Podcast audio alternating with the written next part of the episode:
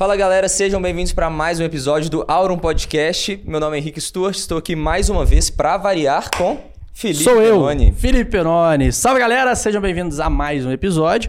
E hoje a gente trouxe um convidado, meu amigo. Eu tô até nervoso para entrevistar porque o cara tem experiência, viu? International Experience, vamos dizer assim.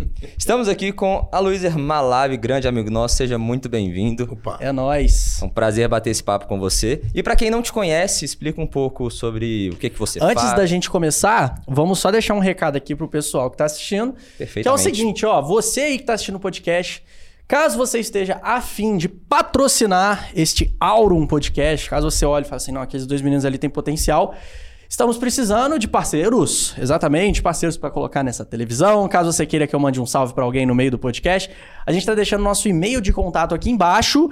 Entre nesse e-mail, mande uma mensagem, porque alguém da nossa equipe provavelmente vai te responder o mais rápido possível, beleza? Então, Isso aí. Parceiros, fiquem à vontade. Tamo junto. Fala Malab, conta para nós quem é você, o que você faz, por que É. está aqui. Bom, é prazer estar aqui, né? Eu, eu sou entusiasta dessa, dessa iniciativa. Eu acho que esses podcasts, essas coisas, a gente tem tendo uma possibilidade de, de falar. Você perguntou assim, para quem não te conhece, para quem está te vendo pela primeira vez, eu acredito que aqui eu estou tendo a oportunidade de falar a primeira vez para uma infinidade de pessoas. Peroni está falando sobre experiência. É lógico, eu sou um tiozão, entendeu? Então, assim, eu sou da época que não tinha essa porra aqui. Não tinha internet, não tinha nada. E, e aí, a cada momento que a gente tem para para falar, é uma oportunidade da gente se apresentar, da gente ter umas trocas. Cara, eu sou a Luísa Ermalab, eu sou geminiano, sou de Belo Horizonte. É nóis, também sou. É, eu sou pai de três filhos, do Theo, da Estela e do Tom, que está completando um ano agora. É, é difícil para eu me apresentar em termos de atividade com uma coisa só. E quem é geminiano sabe bem como é. A gente mexe com uma infinidade de coisas. Sim. Mas eu tenho um, um, um, um eixo central aí que está nos eventos. É, que é a coisa que, que eu acho que, que eu faço há mais tempo, que, que, que, que tem um peso grande nas minhas atividades. Então, eu sou um promotor de eventos, um gestor cultural. Eu fiz, estudei um pouquinho, estudei economia, estudei administração e me especializei em gestão cultural. É isso que eu venho fazendo ao longo da vida. E o que, que, que gestão cultural é essa? O que, que é que eu faço?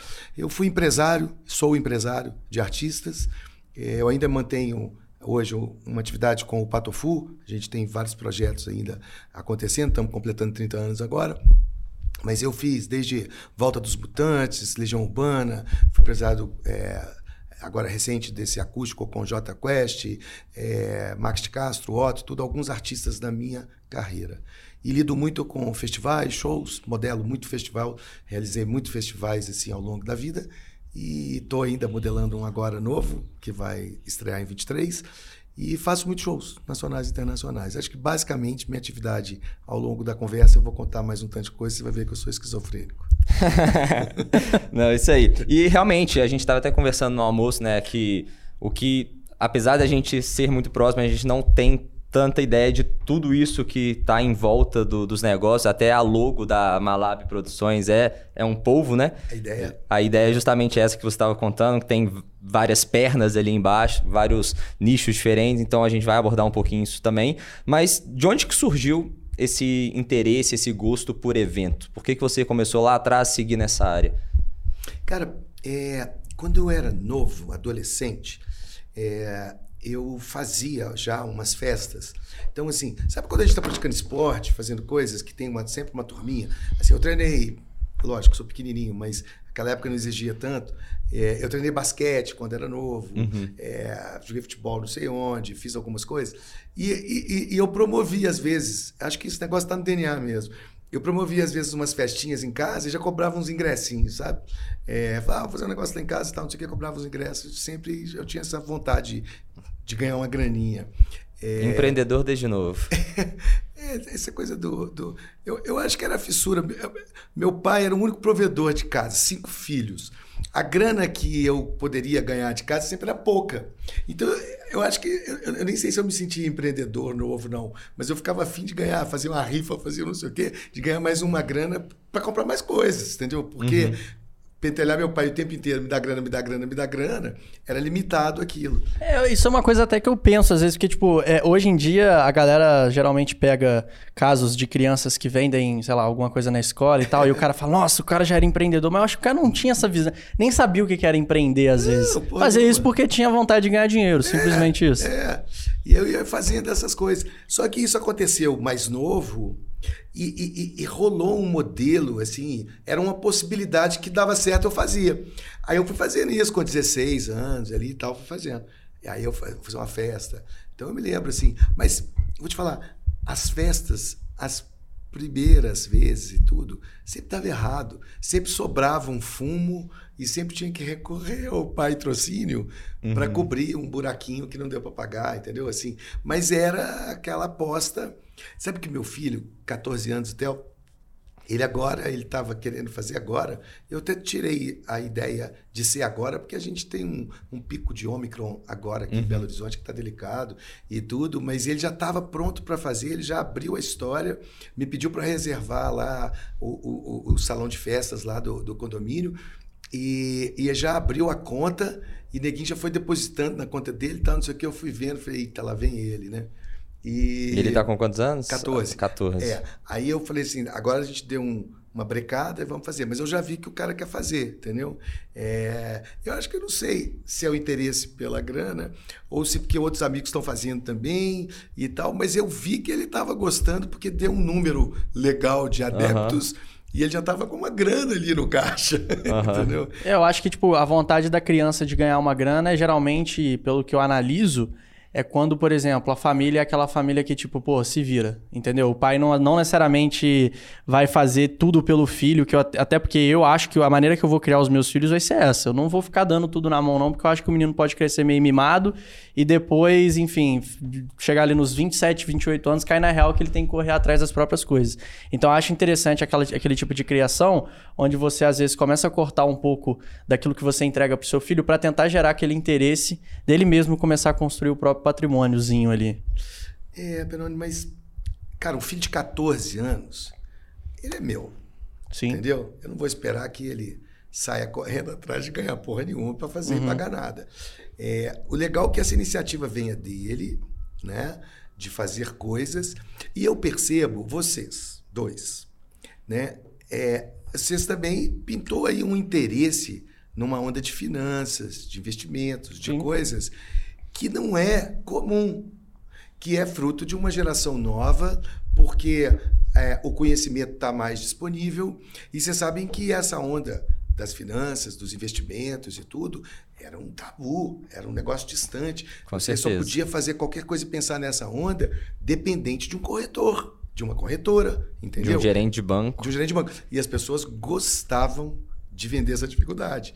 Então, hoje, é, eu acho que o jovem tem sempre. E jovem, a gente lá atrás. é, especialmente quando a gente ganha uma graninha, faz não sei o quê, você fala assim, tô feito. Você começa a fazer uma conta de 10 anos, fala assim, daqui a 10 anos, quando eu tiver com 30 anos, eu tô bombado. Todo Aham. mundo faz isso Sim. né? E eu acho que hoje a geração tá vindo mais cedo com essa onda de falar assim, cara, eu vou fazer uma grana, vou fazer não sei o quê. O, tra- o trabalho de 2021 do meu filho na escola, um- aquele trabalhinho de que agora todo ano tem, que eu acho legal, eu tinha isso só na faculdade, né? É, que era o meu, sei lá, na conclusão, meu TCC e tudo. Hoje eles têm uns tem um nome essa porra, que é um trabalhinho ali de ano, ele já fez finanças. Legal. Legal. O radar dele já, Já tá, tá de ganhar grana. É, ele já fica de olho para dar umas mineradas, para fazer não sei o quê, já quer comprar um equipamento para minerar.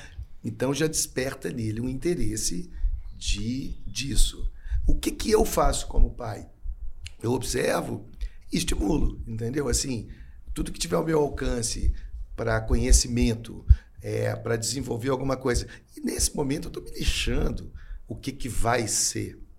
Mas é, tanto no esporte, no coisa, no conhecimento qualquer, que o cara demonstra ali o interesse, eu tenho o maior prazer em parar e tudo e falar. Quando ele foi fazer o trabalho, eu falei assim: procura o Stuart, entendeu? Legal. Entrevista ele. Ele vai te dar um monte de toque da coisa que você está fazendo, que vai te dar uma clareada ali. Aí o malandrão acabou fazendo em cima da hora as coisas, não te ligou. Mas era essa a ideia, entendeu? Eu falei assim: eu vou sempre facilitando. Entendi, bacana. Muito legal ver. Acho que o pai tem que ser facilitador. Com certeza. Não, isso é óbvio. Isso Entendeu? é o Isso papel. já tá bom. E assim, Isso é o papel. mas, mas pai também, sabe? Tem Sim. que comparecer até. Com certeza. Tem que, tem que melhorar a musculatura para poder tirar e falar assim, agora voa. Boa, exatamente. Hoje, se eu falar voa, ah, esborracha. Com certeza. E aí, isso é muito legal. Fiquei muito feliz de ver que com 14 anos já tem esse interesse de aprender sobre investimentos, sobre finanças. E eu tenho certeza que ele não é único. Provavelmente os amiguinhos dele também já estão pesquisando um pouco sobre isso. Vocês fazem parte disso. Porque essas coisas que vocês estão fazendo, né? Tem um monte de, de gente fazendo e tudo, de, de, de, de, de certa forma, de simplificar Sim, a certeza. história. Vocês falam mais a língua deles, entendeu? E aí os caras estão ali, cara. Eles começam a ver coisas, falam, pô, esse negócio é massa, cara, sacou? Ou, É. você quer fazer esse negócio? Isso aqui é simples. É só fazer assim, assim, assado. Ah, é simples assim? E eu ganho uma grana?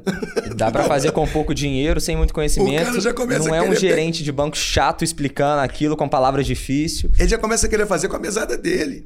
E isso é legal, isso é educação financeira que precisa ter, entendeu? Muito de nós e esses velhos, assim, a gente não teve educação financeira e a gente perdeu muito dinheiro e perde muito dinheiro por isso, entendeu? Por não ter tido isso lá atrás na formação da gente, entendeu? Isso é legal. E vocês estão chegando agora já com esse Tipo, cadastro. você acha que existe o, o nível ótimo de educação financeira? Por exemplo, igual você falou que na sua época você não teve essa educação financeira e isso te fez perder muito dinheiro. Hoje você considera que tipo, o jovem já está tendo um acesso a isso. Você acha que nós, jovens, no futuro, poderemos olhar para trás e falar: acho que a gente, não tá, a gente não teve o nível de educação financeira igual os jovens de hoje?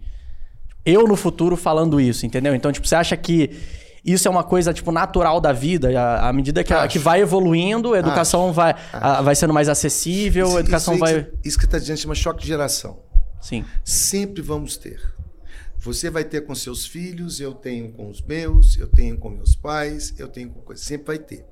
Só que é, os gaps eram muito maiores, entendeu? Então eu acho que vocês com os filhos serão gaps menores, entendeu? É, teremos inovação, teremos muita coisa, mas é porque é, vocês são fruto de uma de uma revolução digital. Vocês são é, em é, o que a gente está tendo aqui imagem. O YouTube é de 2005, entendeu? Então as coisas começaram a acontecer tudo muito recente. E essa comunicação muito potente é, que, que, que, que, distribui e te permite, Google tal, não sei o quê, é, é flertar com várias coisas, ele vai diminuir esses gaps geracionais, sabe?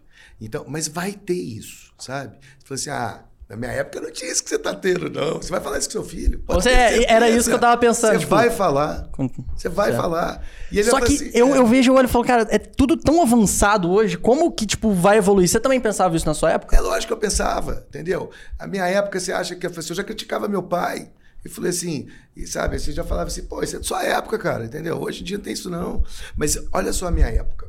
Eu vim é, do vinil ao stream, Sim. vivendo. E como eu atuo com música, isso é um exemplo muito bom para mim. O vinil, que era aquela coisa de ouvir virar de lado, que hoje o consumo dele voltou, mas que ele, ele, ele acabou, virou CD, virou MP3, virou. iPod? É, é, é o MP3. Virou MP3 e virou stream. Então, aí quando você pensa assim, me... é um intervalo grande de tempo que eu estou falando, tá? Eu estou falando dos últimos 30 anos. Porém, eu estou vivendo isso. Então, essa virada que a gente está tendo, ele tem muito mais a ver com a revolução industrial lá do início do século passado do que propriamente com esses momentos. Então, assim, a gente está vivendo um momento extremamente disruptivo. Aí isso vai diminuir os gaps geracionais, entendeu? Então, assim, você não vai ter grandes avanços. A gente está fazendo aqui, ó, com câmeras é, 4K e tal, não sei o que, tal, tal. A gente vai estar com câmeras muito legais daqui a pouco tempo, mas, mas elas não vão dar tantos saltos. O aparelho telefone, ele já está com dificuldade. A Apple está sofrendo para dar um, um tiro novo. Uhum. E agora deve estar tá enlouquecido lá por causa do Elon Musk, entendeu? Porque ele já falou assim: eu vou fazer telefone. entendeu? E o cara é louco, né? E o cara é louco. E o cara... tem satélite. Então, assim, e o 5G chegou. Então, assim, o cara, o, o, o cara é louco e ele, e ele, e, e todo mundo. Agora tá todo mundo louco, né? Então, assim, tem algumas coisas que sim, mas o resto demora. Aí a gente vai ter, assim, inovações Sabe, carro, quando o cara fica mudando o mesmo carro, ele muda a grade, muda o farol, muda não sei o quê, mas a Sim, o, cara é o, o carro é o cara fica anos fazendo isso até mudar o carro de fato. A gente vai ter agora um momento longo de ficar mudando grade. Legal. Entendeu? É, até nos últimos anos também, iPhone, se for parar para pensar, não teve nada de absurdo. Mudou ali o formato, um é mais quadrado do que o outro, Porque mais ele redondo. Ele foi muito lá na frente quando ele lançou o iPhone. Acho que só o software que teve mais capacidade, é, assim, mas, e a câmera é, que foi é, evoluindo. Mas não tem. Porque ele lançou um produto tão foda que é tudo bem. O iPhone 1, aí ele teve fôlego pro 2, pro 3 e tal, não sei o quê. Mas vamos falar aí, sei lá, do 8, do 9 para 9 não teve. Do 8, 8 para cá, do, é assim, já é variação sobre o mesmo tema. Uma câmerazinha melhor, não sei o quê, o design não muda. Continua a mesma coisa. Entendeu? É assim, já foi sofrendo. Tipo, você não acha que existem tecnologias ocultas nessas empresas? Tipo assim, eles já possuem, vamos supor, é, uma inteligência artificial de holograma de, no iPhone, um teclado virtual, mas eles ainda não lançam isso porque eles sabem que o básico, o, o básico, né, entre as, o iPhone 13, é, o que a gente usa hoje, ainda vende então eles preferem segurar essa tecnologia até o momento que eles sentirem que, tipo, pô, as pessoas não estão mais valorizando o iPhone do jeito que ele é. Vamos lançar uma cê baita tá, tecnologia. Você tá perguntando isso porque você acredita nisso? Ou é o que você. Ou você tem essa dúvida? E, ou você só está me perguntando? Não, eu, eu te pergunto isso porque eu meio que enxergo isso. Por exemplo, o Instagram e o TikTok e o YouTube. É, o TikTok veio com uma proposta completamente diferente de vídeos curtos certo? Uns cinco meses depois, o Instagram foi lá e lançou o Reels, que é a mesma coisa do TikTok. Beleza. Aí, o TikTok foi lá e aumentou o período de tempo que você podia é, ter um vídeo. Antes era 30 segundos o limite, depois virou 60. O Instagram ele demorou para liberar 60 segundos do Reels. Ele sempre foi 30. E tinha muito produtor de conteúdo falando: pelo amor de Deus, libera 60 logo, libera 60 logo, porque eu quero postar os meus vídeos, quero postar meus vídeos. Eles esperaram até a sentir que, tipo, ah, esse é o momento e lançaram. Entendeu? Então, tipo assim, eu vejo que as empresas, parece que elas já têm aquilo ali pronto, a, o software, a tecnologia, mas elas esperam o momento certo para lançar. WhatsApp, áudio avançado. Telegram já tinha áudio com aceleração há muitos anos e todo mundo implorava pro WhatsApp lançar isso. O WhatsApp demorou pra caramba até que um dia foi lá e lançou. Por que, que ele não lançou antes? É. Eu acho muito legal que você tenha. Então, o seu olhar é um olhar de fora e aí você está fazendo, tirando suas conclusões. O que eu acredito, tá tudo pronto. As pessoas têm coisa para lançar nos, ótimos, nos, últimos muitos anos. Só que, é, em termos de. É, tudo é um sistema. Né? Então, vamos falar assim: é, toda Copa do Mundo tem um lançamento tecnológico de uma TV. Pode reparar. Caraca, é verdade. Toda Copa. Pensei bem agora. Então, já, elas já estão prontas. Quando você desenvolve um produto, é aquela curva mesmo do produto, né? Ela, ela, ele tem um tempo dele de maturação, de ápice, tudo e decadência. E todo mundo num sistema capitalista mesmo, a tendência é que você explore o máximo possível daquilo. Quando a gente está na mesma linguagem, mesma linha de atuação, som, TV e tal, não sei o quê, todo mundo segura. Quando você está numa parte de, do invento, do, da coisa, você sabe, é, é, é aí, é, assim, se eu inventei alguma coisa, eu estou partindo do zero, eu vou voar o tanto que eu quero. Né? Eu ainda não estou falando só do produto com uma curva definida. Porque ele precisa rodar um ciclo para ter um ciclo de produto. Né? Então, assim, eu não, não nasce esse aqui, tá, isso aqui vai durar tanto tempo, eu tenho que lançar outro ali. Eu tenho que esgotar esse cara aqui, por mais que eu vá já correndo aqui atrás para desenvolver outros. Então, nós estamos falando de várias coisas produtos que já são produtos de consumo do dia a dia, que tá in, estão inseridos na vida da gente, é mais fácil da gente pensar que as tecnologias já estão lá na frente, sabe? A tecnologia de, de áudio, vídeo, isso e tal, não sei o que, estão lá na frente, os caras vão esperando sair as linhas e ir melhorando, acredito. A parte das redes sociais, o TikTok chegou aqui, mas ele veio comendo pela beirada. E o que aconteceu é que essas outras plataformas todas saíram correndo para virar TikTok dentro da sua história. Porque o TikTok, a tendência do audiovisual muito forte, trouxe uma pegada que, assim, não dá para você ignorar aquilo ali, não, porque aquilo ali só para, não para de crescer, entendeu? E assim, e, quanto, e se ele vai na linha dele, e se ele começar a abrir e pegar o lado de cá do Telegram, do, do, do, do, do WhatsApp, das coisas, ele vai matar esses caras. Que ele já tá foda aqui no, no, no, no, dele original, entendeu? Então é isso, todo mundo vai se adaptando. Igual, por exemplo, o telefone, né? É, olha que curioso. A, a, a, Nokia, o Motorola, essa, é, essas companhias, outro dia ali, elas que ditavam o que que vinha, o que que não vinha. Próxima edição vai ter vídeo, ah, não sei o quê. Eu tinha um festival que eu fiz nos anos 2000, ali, do início dos 2000 até uns 2008, 2010 eu fiz. Chama Arte Move, que é um festival de mídias móveis, é, super legal. E a gente trabalhava com produção audiovisual para telefone. Só que, peraí, eu lancei esse negócio em 2003, 2004. O telefone naquela época tá, nem filmava, está começando a fazer um traço. A gente já estava fazendo, discutindo isso. Aquela época eu tinha uma relação com essas companhias é, que eles passaram a nos fornecer telefone não lançado.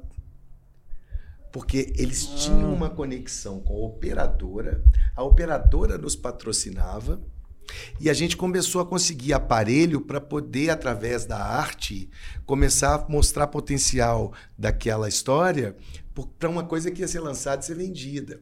Então, tal, beleza, tal, não sei o quê. Só que o telefone, ele saiu do uso do telefone propriamente para o smartphone com esses caras aí, com a Apple e tal, não sei o quê. E ele meio que detonou aquela outra turma Aí o Google lança o telefone, a Apple lança o telefone e tal, não sei o que, o smartphone passa a ser. O telefone não é mais telefone. Porque o telefone móvel que eu, que eu conheci da primeira geração, ele era telefone. Ele não fazia nada. Só ligar, é. entendeu? Hoje o telefone é um computador mais potente nada, do que entendeu? computador de 10 anos atrás. Sabe como é que eu uso o telefone? Quando uso, primeiro que eu ponho o telefone e fico à frente do computador fazendo coisas e já dá para conectar ali. Se eu estou no Zap, já dá para falar com o telefone ou com o Zap ali. Então eu recebo e falo uhum. por ali, vou trabalhando e falando aqui com o computador. Ou se eu estou fazendo e toco o telefone, não sei o quê, eu viro ele aqui, clico ele aqui no, no, no coisa e, e, não põe a mão dele, não põe ele mais no ouvido. É muito raro. Estou dentro do carro, não põe ele no ouvido. Entendeu? Então, é, é nessa linha. Eu acredito sim. Eu acredito que a tecnologia não para. As pesquisas não param, a ciência não para, e nós estamos pesquisando, estamos fazendo coisas, estamos indo lá na frente. Mas se você soltar tudo, não paga o investimento. Exatamente. Da, da, sabe assim, se eu despejar toda hora o, o, o invento novo, eu quebro um sistema. Agora, se ele é novo, novo, se ele não existia, pode ir embora que você tem muito tempo para correr.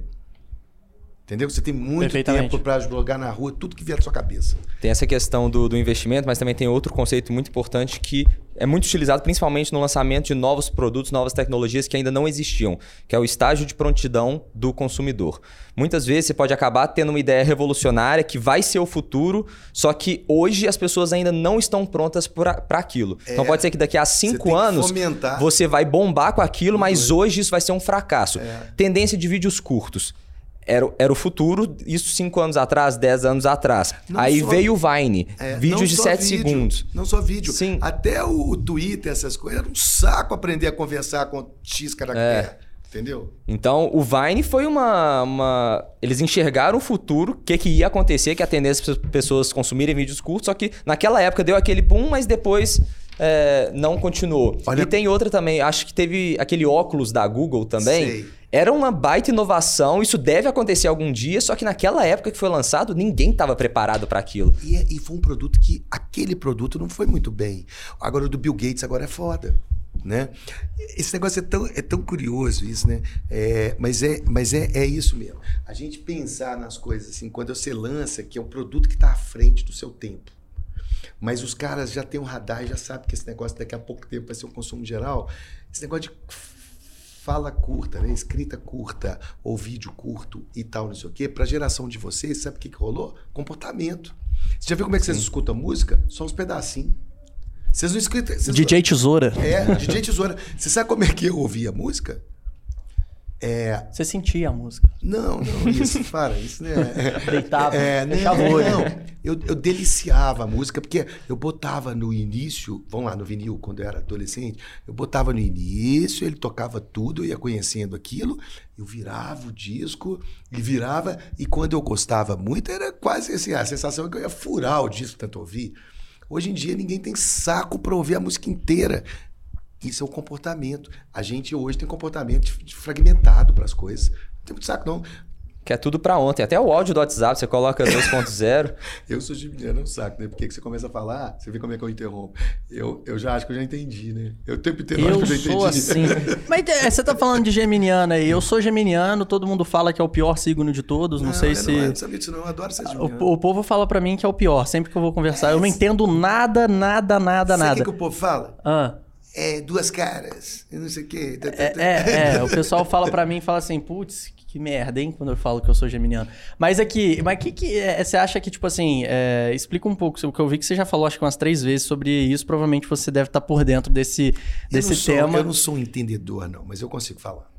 É, afinal, o que, que é isso? O que, que são os signos? Realmente tem uma coisa aí, um estudo por trás que fala que às vezes as pessoas. Eu não entendo direito. Eu juro, não entendo nada. O que que isso influencia no nosso comportamento? A data que a gente nasce. É, a planta disso chama zodíaco. É onde estão inseridos todos os, os, os signos.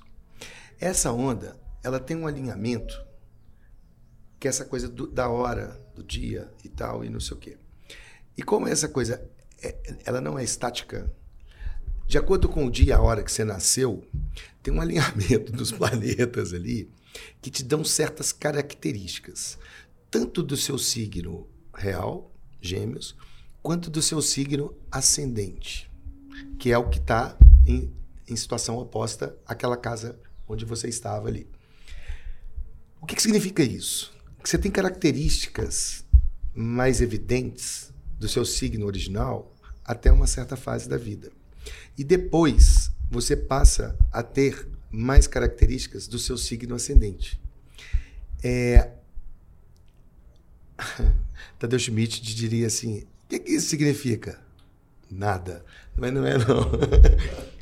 É, esse tipo de conhecimento, de autoconhecimento, ele serve para você saber um pouco mais quem é você. Não só isso, entendeu? Como é legal pra caramba, psicanálise, autoconhecimento, sabe? Saber quem é você, como funciona, como é que é a sua frequência, quanto isso só é, te retroalimenta para a vida, entendeu? É, você concorda que você não deve ter vindo aqui à toa? Você tem um, a vida te trouxe aqui, deve ter alguma trajetória. A gente nasce com um monte de interrogação e a gente corre atrás delas aí a vida inteira. Às vezes a gente vai morrer sem ter respostas, mas no fundo, no fundo o que nos move é buscar respostas para aquilo que a gente quer saber da vida. Eu não quero só trabalhar e tudo, isso aqui, e morrer como se isso fosse a vida. Eu não, não deve ser só para isso que eu vim. Então essas questões da gente se conhecer passa por aí. Eu conheço até a primeira página, não sou um estudioso não, mas tem muitas características que ao longo da vida eu já identifico que isso tem a ver com o meu com o meu signo Gêmeos É, e é ascendente verdade. Você Sagitário. falou esse negócio de interromper, eu sou muito assim. É, e ascendente Sagitário. Quer ver uma coisa? Muito rasteira sobre astrologia. O geminiano é um cara que detém muito conhecimento, mas ele não se preocupa muito em aprofundar nas coisas, não. Ele se satisfaz com o conhecimento básico. Sim, sim, isso é Entendeu? verdade. Mas isso que eu tô te falando, isso aqui, isso é Juninho, tá? Não pensa que eu tô aqui de mãe de Ná, não. É, é- é- Lê minha mão. isso aqui é Juninho, tá? Tem que. Eu só tô tentando te, Não, te dizer que é legal conhecer um pouquinho. vamos conhecer as coisas, é, tudo é bom. Verdade. Então, é, o que, que acontece? A gente tem essa característica. Se a gente. Ah, mas o que, que é esse negócio? Ah, legal, entendeu? Isso aí nos alimenta para discussão, para uma bar. conversa. Ah, eu sei o que é isso aí.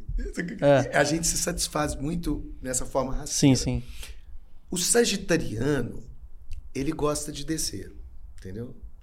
Ele tem outras características também, é, de outras coisas, mas ele é ligado a conhecimento, mas ele gosta De se aprofundar de se na aprofundar coisa. nas coisas, entendeu?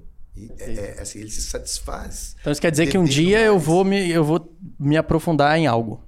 Provavelmente porque é o meu signo ascendente. Não, o que quer dizer é o seguinte: quando você sabe que você tem uma característica é, X, e, e, se, e se você quer trabalhar isso, é um instrumental para você mudar, se você quiser. Sim. Entendeu? Assim, o, o autoconhecimento serve para isso. Falei assim, eu sou assim, eu torno não sei o quê, eu tenho minha natureza é assim. Mas o fato da minha natureza ser assim não quer dizer que eu tenho que morrer assim, não, entendeu? Eu vou, eu vou, eu vou me transformando em outra pessoa. Você quer ver uma coisa? Eu era tímido pra cacete quando era novo. Tímido, assim, não com os meus amigos pro tal, mas era tímido, era tímido para apresentar um, um trabalho na escola, talvez da idade dos meus filhos aí, tudo, para poder falar. Era tímido pra caralho. Eu era assim também. Entendeu? Era tímido com, com os pais dos meus amigos, sabe? Era tímido pra caralho. Eu sou tímido. Ninguém era tímido, entendeu? Mas, cara, hoje eu tenho 57 anos. Timidez, ou- mas assim, ontem eu tinha 30 anos. Timidez, entendeu? E tal. Timidez cabe até um certo ponto. Depois você tem que ir resolvendo, né? Resolvendo. Vamos enfrentar essa encrenca aí. Mas eu tenho a natureza, eu sou tímido, entendeu? Só que eu fui me fortalecendo para virar um falastrão. Ótimo. E aí, Malab, vamos falar um pouco também de, de negócios, né? Sobre principalmente é, produção de eventos. Porque você falou que você é um produtor musical, faz evento e tal, mas não é qualquer evento. O show da Beyoncé aqui, no, aqui em BH foi ele que, que fez, o Elton John, Paul McCartney. Esses shows gigantes, tudo você tava lá com algum, pelo menos um dedinho seu tinha lá. E aí, por que, que você resolveu trabalhar com grandes eventos e não só desses eventos que acontecem todo final de semana, por exemplo? Quais as diferenças de um evento desse, desse nível com uma festa que acontece no final de semana? Enfim, conta um pouquinho disso pra gente. Stuart, eu acho que é, produção parece que é, é- é normal, assim, mas assim, ah, ele é produtor de eventos. Só que, vamos lá, vamos começar a estratificar esse negócio. O que, que é evento? Né? Você tem evento social, você tem evento corporativo, você tem evento. É, é, né, assim, nesse social que eu falo, mesmo das festas, formaturas e não sei o quê, você tem shows, é, você tem uma infinidade é, é, de, de eventos. E as tais festas do final de semana que a gente vai, né, no, no- de jovem, todo final de semana tem, que a nossa turma vai, para mim aquilo ali é o promotor. Que, sabe, aquele produtor, para mim, ali, ele, ele é promotor. Eu fui um pouquinho desse promotor quando eu contei para vocês lá na adolescência, durante um espaço curtinho de tempo, eu tentei ser promotor porque eu tentava falar com a minha galera. Mas quando eu comecei nessa atividade, eu, eu vim direto é, é, já do início, tanto me tornando empresário quanto fazendo show. E os shows que eu tinha vontade de fazer, que eu gosto mesmo de show, os shows que eu tinha vontade de fazer eram dos artistas. Eu, eu aquela época eu gostava demais, ainda gosto, das músicas mais alternativas e rock e tudo, que não vinham aqui. Não tinha público para aqui. E aí, é, quando vinha para o Brasil, as bandas que eu tinha vontade de ver e tudo, estavam mais em São Paulo, sabe? E aí ficava mais caro. E tinha uma galera também minha, eu, eu, eu conhecia pessoas que, que tinham semelhança com esse meu gosto, é, ou eu com, com elas e tudo. E aí eu, eu fui tentando nesse caminho me juntar a alguns parceiros aqui e fazer é, esses shows, tanto os internacionais quanto nacionais, mas de banda nessa linha, de artistas nessa linha. Como é que você vai crescendo? naturalmente? É da vida. O meu primeiro desafio é esse. Mas eu venci ele. E aí ficou fácil. vou, vou, vou pegar um artista maior. Aí ficou fácil, vou pegar um artista maior. Aí ficou fácil, vou pegar um artista maior. Hoje, eu atuo na, na, a história dos shows internacionais no Brasil tem pouquíssimas pessoas que fazem. Eu sou um pequeno produtor de show internacional no Brasil. Tem pouquíssimas pessoas que fazem, mas eu sou um pequeno. Tem o médio, tem o grande. Por que, que eu sou pequeno? O grande seria tipo um Rock in Rio da vida. É, sim. A, aquela estrutura ali do Roberto Bedina e tudo, uhum. é grande. O que, o que, o que como é que eu consigo atuar? O show internacional ele tem uma característica que é o seguinte: para você conseguir fazer a turnê, você tem que estar estruturado para fazer a América do Sul, porque os grandes shows ele disponibiliza a América do Sul, a Europa, os Estados Unidos, entendeu? A coisa, ele, ele, vai por região, ele fala assim: ó, vou fazer a turnê, qualquer um. É, o Coldplay vai fazer, lançou um disco, vai fazer uma turnê em 2022.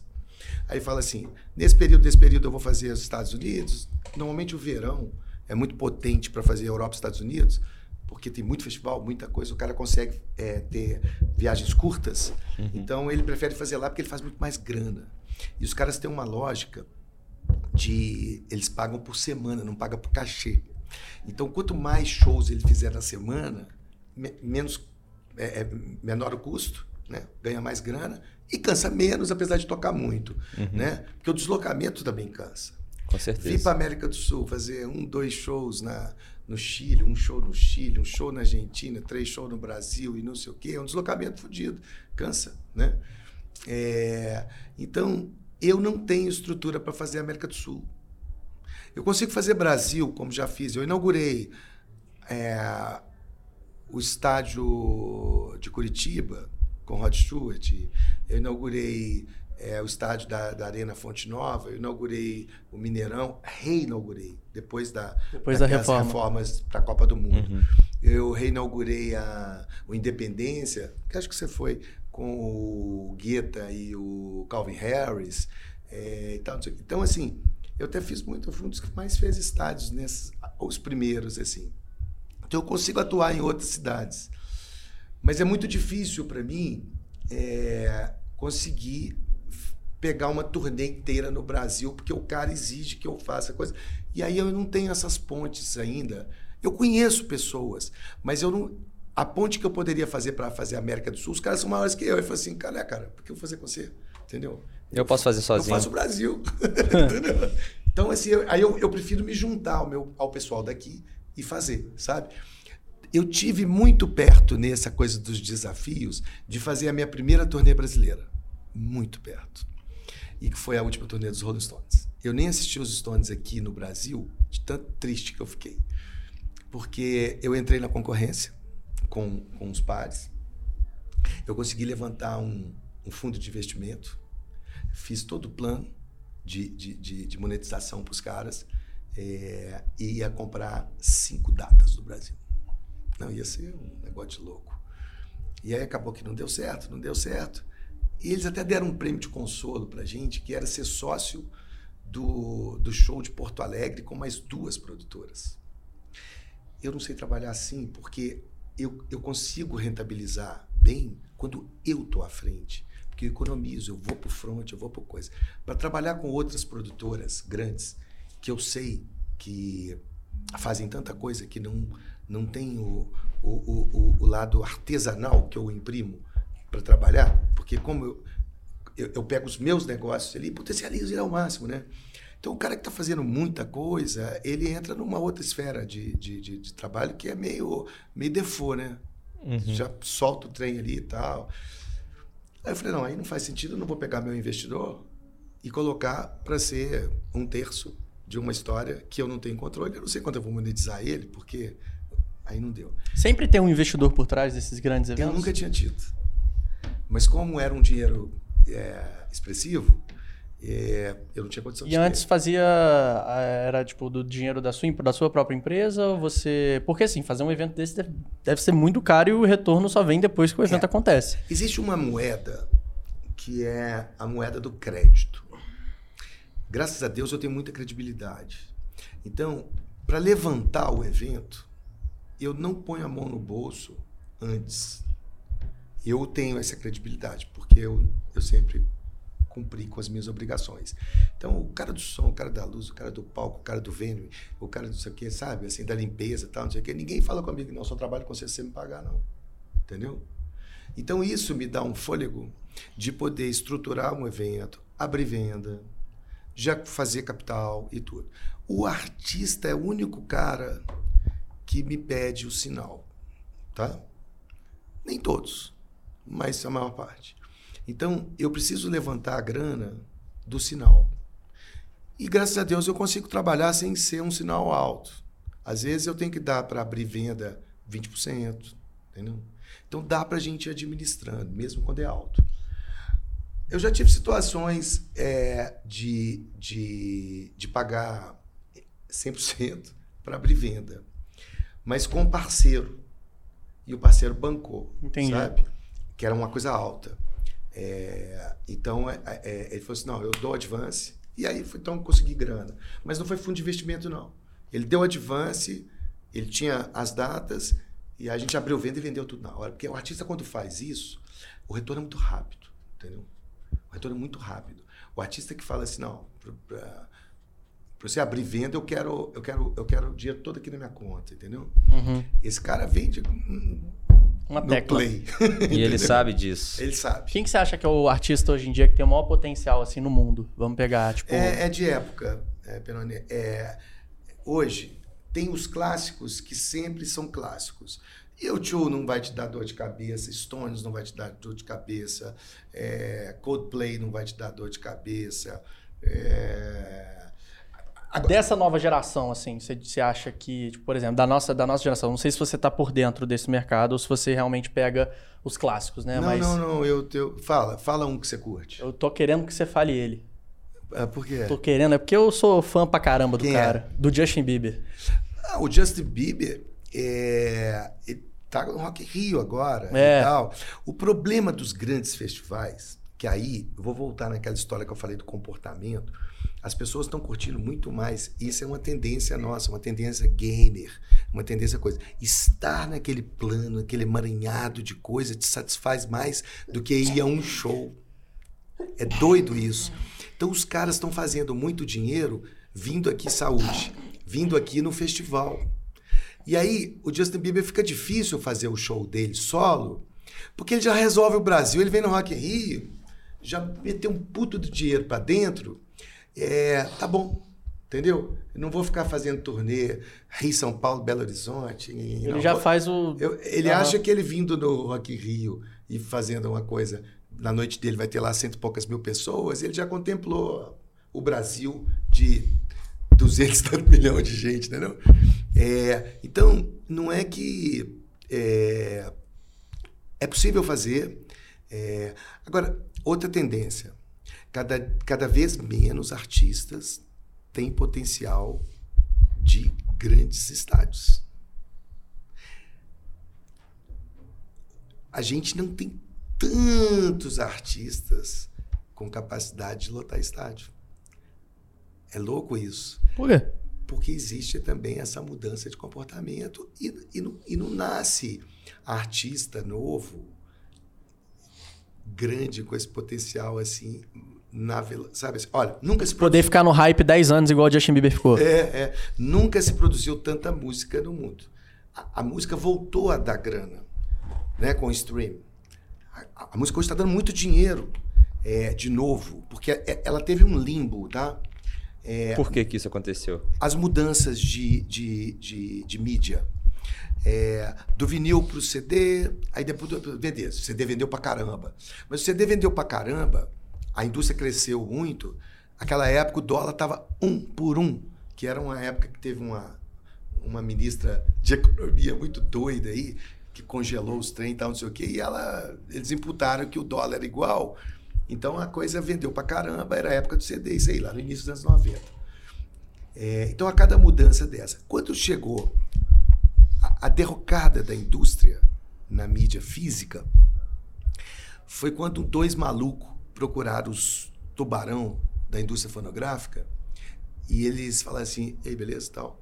Eu, a gente tem um negócio aqui, é, nós somos do Napster e a gente inventou esse trem aqui que chama MP3. Aí os caras falaram assim, sai daqui agora, senão eu vou cobrir você de porrada. Mais ou menos isso. E aí os caras, em vez de entender o que, que os meninos estavam falando, eles riram dos meninos e os meninos acabaram com a indústria e soltaram o MP3. Então, a, a indústria fonográfica no mundo, ela ficou ferrada até o stream voltar. E agora, quando voltou, voltou com força.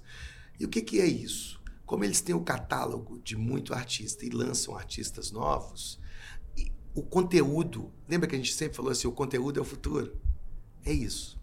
O conteúdo passa a chegar aqui agora e ganhar em escala. E aí os artistas começam a ganhar, começam a fazer e tal. Então nunca se produziu tanta música. Porém, já não é mais aquela cultura de você é, gravar demo, conseguir uma gravadora, lançar disco, crescer e, e, e virar gigante e encher um estádio, entendeu? Os artistas não crescem nessa. Não é esse o desejo também, não é essa a história. Todo mundo é multi. Então, às vezes, você tem um projeto musical muito legal é, que você vai fazendo, mas no meio da carreira você quer fazer outra coisa, você quer fazer um outro solo, você quer gravar, você quer ter um podcast, você quer ter um não sei o quê. A gente é multi hoje, entendeu? Você não se satisfaz mais com, com monojob, entendeu? Sim. É engraçado isso.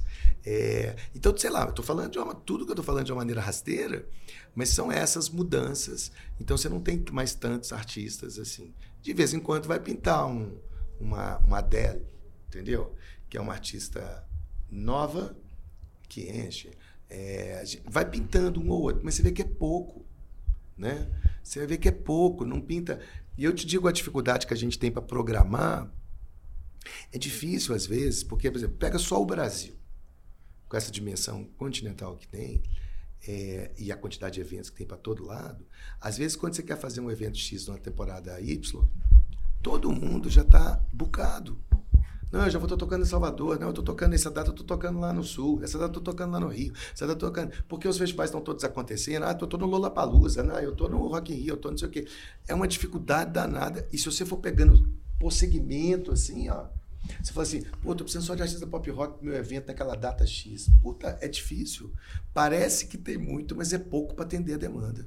E não, aí não surge desse tamanho nessa velocidade. Uhum. É, é, curioso. Doideira. E hoje é. você consegue olhar assim para um evento e falar: esse evento vai dar bom. Ou então esse evento é preju. Hum, não tem receita de bolo, não. A gente está sempre acreditando. O que acontece com o passar do tempo é a experiência, Penone. É, eu acho que quem falava isso era um, um intelectual médico aqui de Belo Horizonte chamado Pedro Nava. Que a experiência é um farol iluminando para trás. A frente está sempre escura. É, mas a experiência tem uma vantagem. É, você vai aprendendo a, a, a ter o feeling da vai coisa. apurando o feeling, entendeu? Então, não que eu. Eu estou modelando um festival agora.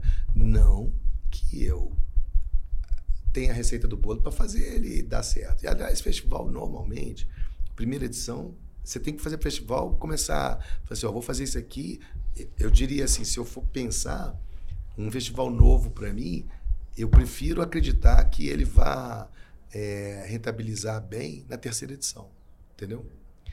Porque ele precisa de um tempo para maturar. Uhum. Pode dar certo no primeiro? Pode. Entendeu?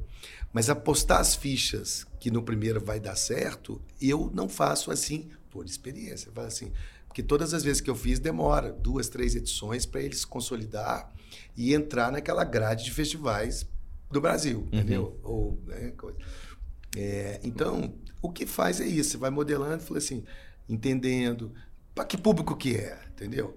Quem enche e lota é jovem. Você não vai num festival de velho. Entendeu? Uhum. Agora, a pessoa mais velha vai também. Né? Mesmo aquele Desert Trip que, que, que, que fizeram uns anos atrás, só com dinossauro, Stones, The Who, tal, Paul McCartney e tal, não sei o que. Apesar de ser um bando de atrações velhas, e muitas pessoas mais velhas foram porque era, era, era a trilha sonora da sua geração, ela tá coalhada de jovem. O que enche é jovem, né? Uhum. Até estádio de futebol, né? Assim, você não vê aquele estádio lotado ali vendo meu galão da massa é, só com os torcedores da vida, não. A grande maioria é jovem. Então, você tem que sempre fazer esses desenhos é, pensando nisso. E se a grande maioria é jovem, não dá para eu fazer o festival igual era o Woodstock, porque as pessoas não têm mais saco de ficar na frente do palco. Se eu não criar um, um ambiente, uma coisa, sabe, assim, fragmentada, se eu não fizer isso, não satisfaz vocês, entendeu? Uhum. Vocês não têm saco de entrar no lugar e ficar assim, ó. Tem que ir no banheiro, pô. É, não, mas não é só o banheiro. Você tem que fazer outras não, coisas. Sim, sim, sim. É igual você pega, por exemplo, Rock in Rio. Você... Eu, tra... eu trabalhei lá em 2017. Você faz um monte de coisa. Eu trabalhei lá e eu filmei toda. Eu fui auxiliar de produção. Aí eu fiz toda. Eu cobri filmando toda a área de operação do evento.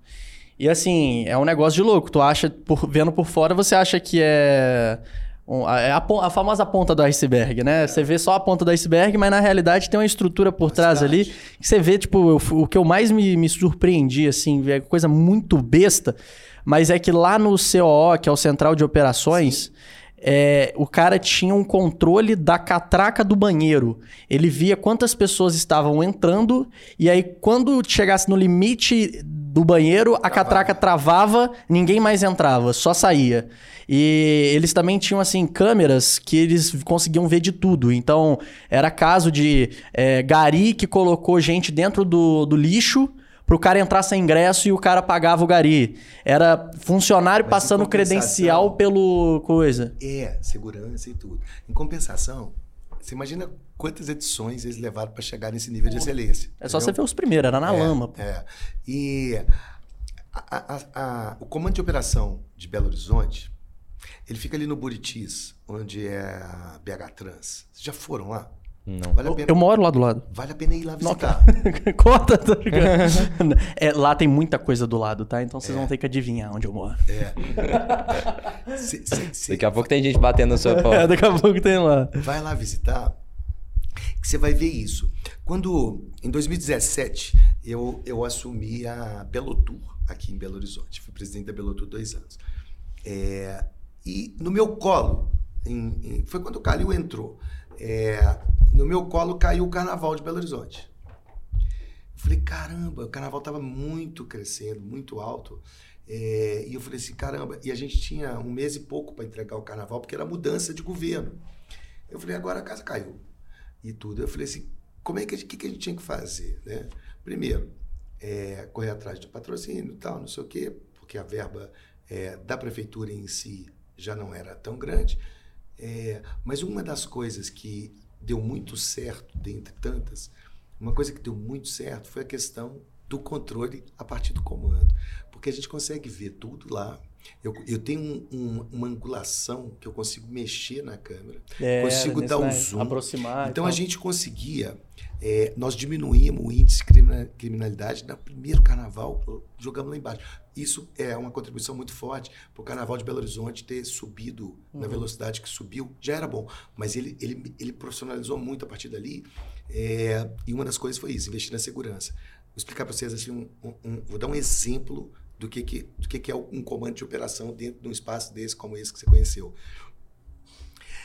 O, o pessoal estava no comando de operação e eu, numa madrugada, e eu tava é, na Afonso Pena, em frente à prefeitura, nos desfiles de bloco. E aí, ouvindo as coisas aqui e tal, o pessoal falando assim, cara, tem uma gangue lá na Praça da Estação, tinha um palco lá e tudo. E aí, eu só ouvindo os comandos. Aí o pessoal da polícia falou assim, é, eu vou cercar aqui atrás. Aí o, o pessoal do choque falou assim: a gente está aqui no meio, beleza. E aí eles foram seguindo, eu só fui ouvindo. Aí, o, os, uma hora eles falaram assim: eles saíram da praça, praça estação, estão indo em direção à Rua da Bahia. Aí o, o, o, o comandante da, da Polícia é, Municipal, da Guarda Municipal, estava ao meu lado. Eu falei assim, Prates, cerca eles aqui na Bahia. Porque eles vão. Eu não estava vendo nada, só ouvindo os comandos. Cerca na Bahia, porque eles vão subir a rua da Bahia, lá da Praça da Estação, e vão vir para cá. E era uma gangue de, de, de gente para roubar mesmo e tal, não sei o quê. Tanto que a gente prendeu. Quantas pessoas? Ah, uns 16. A gente prendeu, a gente prendeu os caras, tudo com faca e tal, não sei o quê. Então, a polícia veio empurrando eles, vindo atrás deles, e eles subindo a rua da Bahia. Na hora que eles quebraram Afonso Pena, o Prato estava lá com a equipe toda, assim, só foi pegar e tal e prender. Vem pro papai. Vem pro papai. Zero de, de, de, de, de embate físico, zero de zero, só inteligência. Uma polícia por trás, outra aqui, os caras caíram. É tipo assim, perdeu. Eles já deitaram ali tudo, foram todos em cana, não roubaram ninguém, não aconteceu nada, não. E isso a gente ganhou muito. E, e esses comandos, o Mineirão tem. O Mineirão tem um, um CCO também fantástico. A gente consegue acompanhar as coisas lá tudo, desde o estacionamento, é, do, do, das entradas do banheiro, disso e tal. E isso é um, um, todos esses grandes estádios têm. Isso é um conforto, uma tecnologia assim, que é um conforto para a gente hoje em dia trabalhar, que é fantástico. É, com certeza. Até quando a gente vai em jogo do Galo, tem o alto-falante explicando lá, é, você está sendo filmado, tem, sei lá, 300 câmeras olhando para você em todo canto. É, é, você não pode fazer mais nada errado. Era BBB, filho. Exato. É, mas uma lab, tipo, você como empresário, você já deve ter precificado o cachê de muito, muito artista. E, tipo, posso estar errado, não sei. Não, Segue não, essa linha. faz sentido. É, e nós que somos influenciadores digitais, e não só eu, Stuart, como vários influenciadores digitais, uma das grandes dúvidas é justamente essa, porque o valor da nossa imagem não é algo concreto.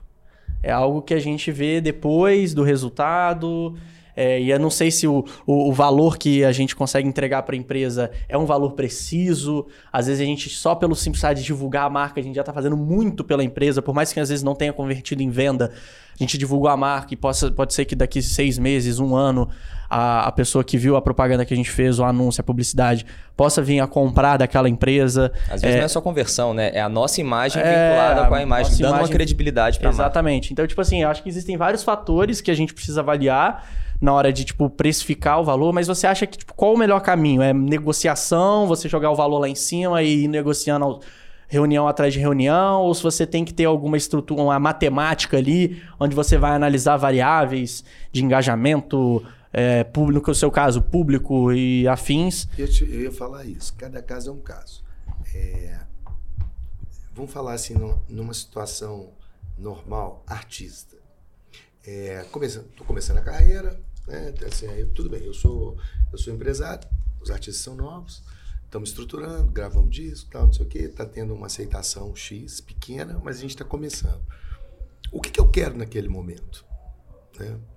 Naquele momento, a minha preocupação é, em, no que diz respeito à grana, a cachê, a retorno, é basicamente é, pagar as contas, para te dizer a verdade.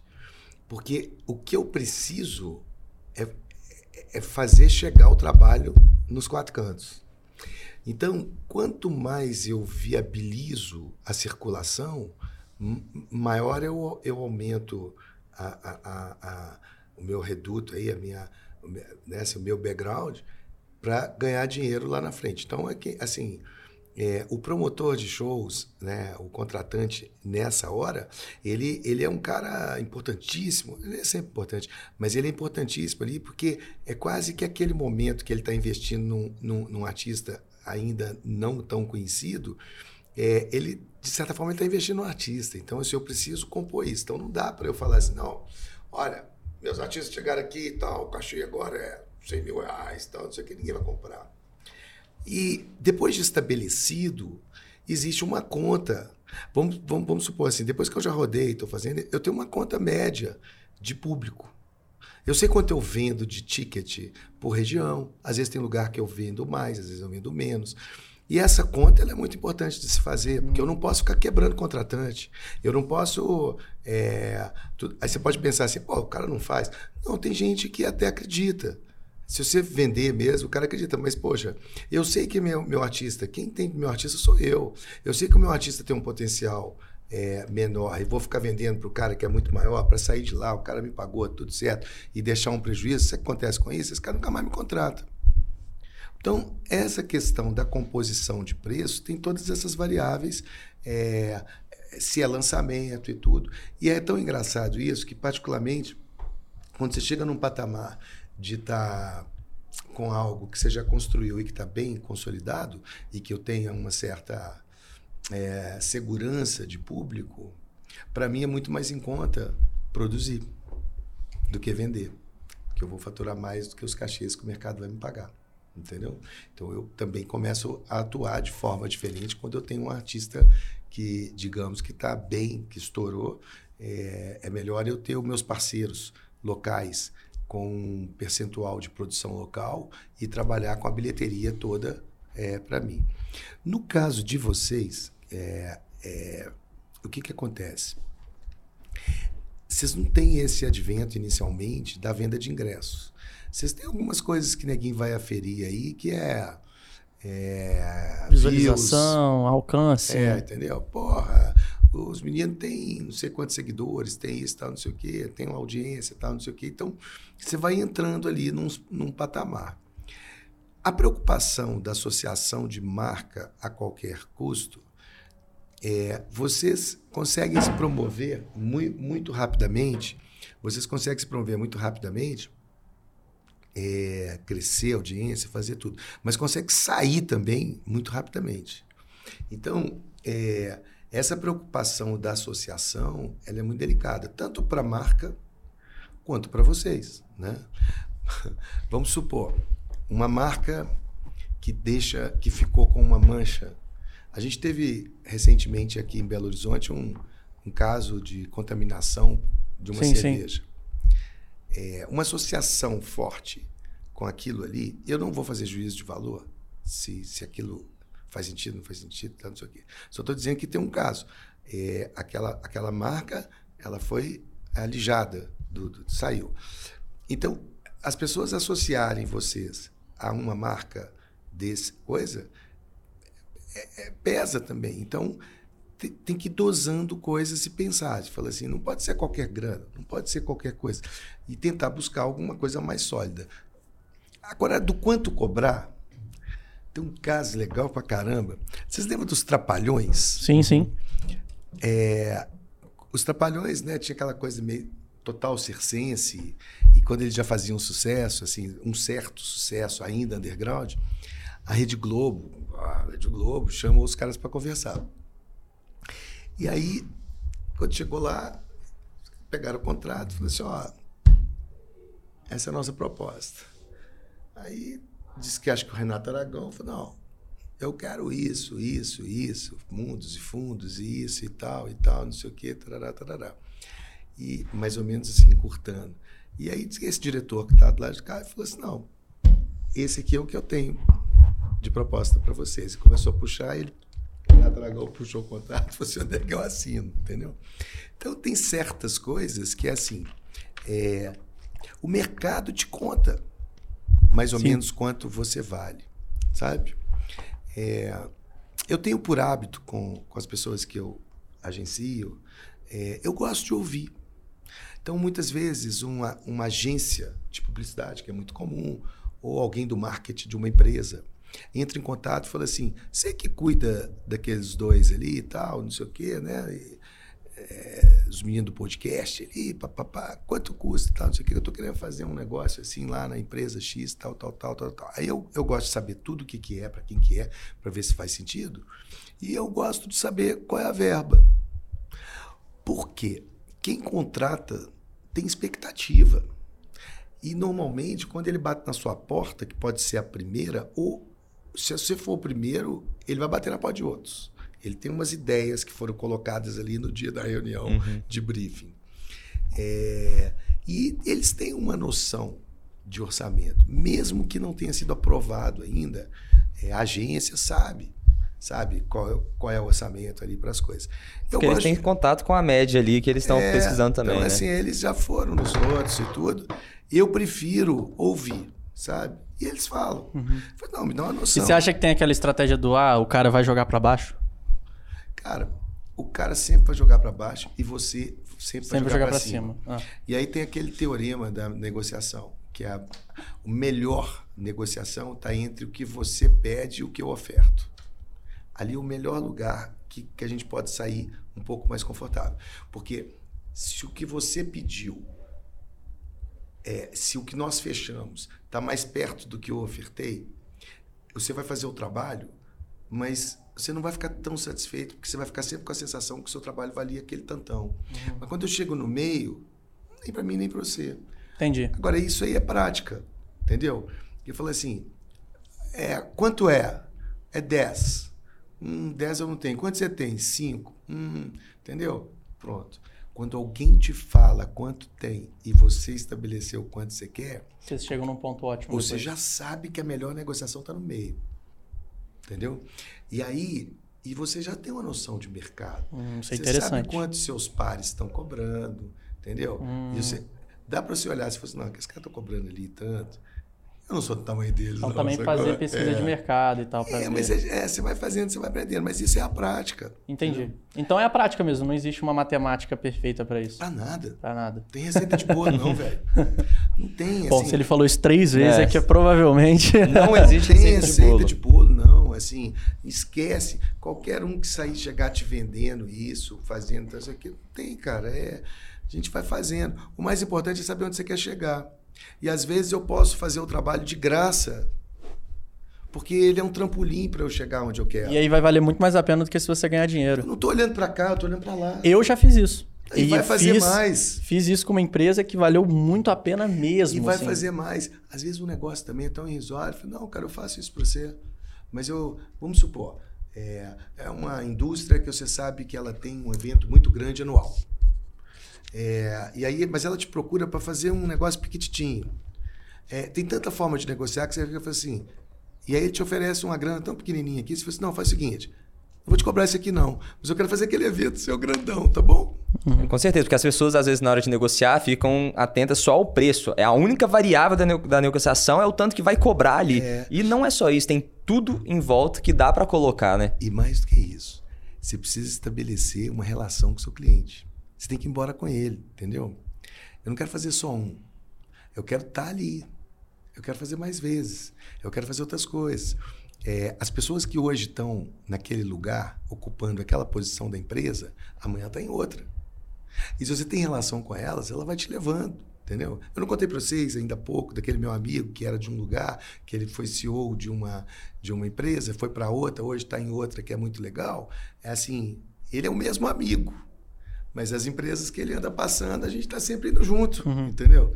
É, porque a gente é amigo, ele está sempre sabendo o que eu estou fazendo, com quem que eu estou trabalhando, eu estou sempre o atualizando e o meu network vai crescendo, entendeu? Então, quando você vai lançar alguma coisa, você toca a tecla play e faz assim, entendeu? Exato. E você acabou de falar de networking, né? Que é meu amigo que tá numa empresa e isso vai abrindo portas. Pra você, qual é a importância do networking pra tudo que a gente faz na vida? É importante ou então tem muito mais, sei lá, é, politicagem, todo mundo que falsas amizades nesse meio assim? Como é que você enxerga isso? Não, eu nem eu não tenho saco para puxar saco de ninguém, nem gosto de ninguém puxando meu saco. É, quando eu falo network, são pessoas do relacionamento que você vai arregimentando ao longo da vida. Você já tem hoje um tanto, você vai ter mais amanhã, vai ter. Cuide deles, entendeu? Cuide dessas pessoas que, que são seus parceiros comerciais e tudo. É, se você tem um parceiro comercial, sabe, que você vai estabelecendo uma amizade ali, que seja dentro do negócio. é, eu tenho um cara que é um cara muito parceiro, é um cara graduado no, no de, de booker, né, assim, de, de artistas para a América do Sul, aquela coisa que eu faço muito trabalho com ele. Esse cara é mó barato. Sabe o que, que ele faz? Ele conhece as principais agências do mundo e ele estabelece as amizades. Isso é dele. Mas ele estabelece ali a relação. Ele está comprando dos caras o tempo inteiro. Então, então assim, isso não é puxar saco. Aí naturalmente, eu almocei com o cara, jantei com o cara, eu sei que o cara tem um filho de tal idade, eu sei que ele tem um interesse por um por ouro, ele tem não sei o quê. Aí você está fazendo uma viagem, você cai lá no Japão. E aí, quando você trabalha, o network para mim é isso, sabe? Assim, são as pessoas que estão dentro da sua atmosfera é, é, é, corporativa e tal ali. E aí você lembra, você fala assim, porra, cara, essa água que só tem aqui, aquele meu amigo lá do não sei da onde, adora, não sei o quê, que aí você chega e fala assim, Black, e manda pro cara uma foto e fala, lembrei de você, todo mundo adora ser lembrado. Ou mais, é, se eu tenho um amigo, aqui tem essa esse, essa coisinha da bola aqui, que é difícil pra cacete, que eu não consegui fazer não conseguiu? Pouquíssimos conseguem. Poucos conseguem, é Eu verdade. não consegui até agora, mas eu sei que tem um amigo desse que é um coisa e tal, não sei o quê, que isso é uma bobagem, entendeu? Mas é legal pra caralho. E aí eu sei que esse meu amigo adora esse trem de desafio, de coisa e tal. Aí você pega um negócio desse, compra e manda pro cara, o cara é seu parceiro e tal. Então você tem que cuidar. Isso não é bajular, não. Ao mesmo tempo que se você lê Sim, uma. eu acho que, de- desculpa te interromper, eu acho que em é, já, já me perguntaram muito isso, por exemplo, no Instagram, no, no YouTube e tal. E eu acho que o segredo do network é você tratar o cara que você conheceu por conta de negócio da mesma forma que você trata o seu amigo de infância. De forma natural, Isso. porém com Mas objetivo. isso sempre, né, Penoni? Porque Sim. todo mundo conhece natural. Mas, por exemplo, eu falei dessas coisas de presentear, de lembrar, de dar um parabéns no dia do aniversário, se você sabe. Mas uma matéria que você lê que tem a ver com o negócio da gente ou o negócio do seu parceiro, é legal para você mandar para ele aquele link. Sabe? Especialmente quando o cara tá longe e tal, não sei o quê, você informa ele. Ou, ou, se ele tá fazendo uma turnê aqui e ele mora lá no Quinto dos Inferno, e você vê um negócio de um posicionamento, tanto positivo quanto negativo, que você chega e fala assim, velho, olha aqui, puto, e manda e dá uma ciência pro cara do que, que tá acontecendo com, com o artista ou com o trabalho dele aqui. E eu tô aqui cuidando do cara.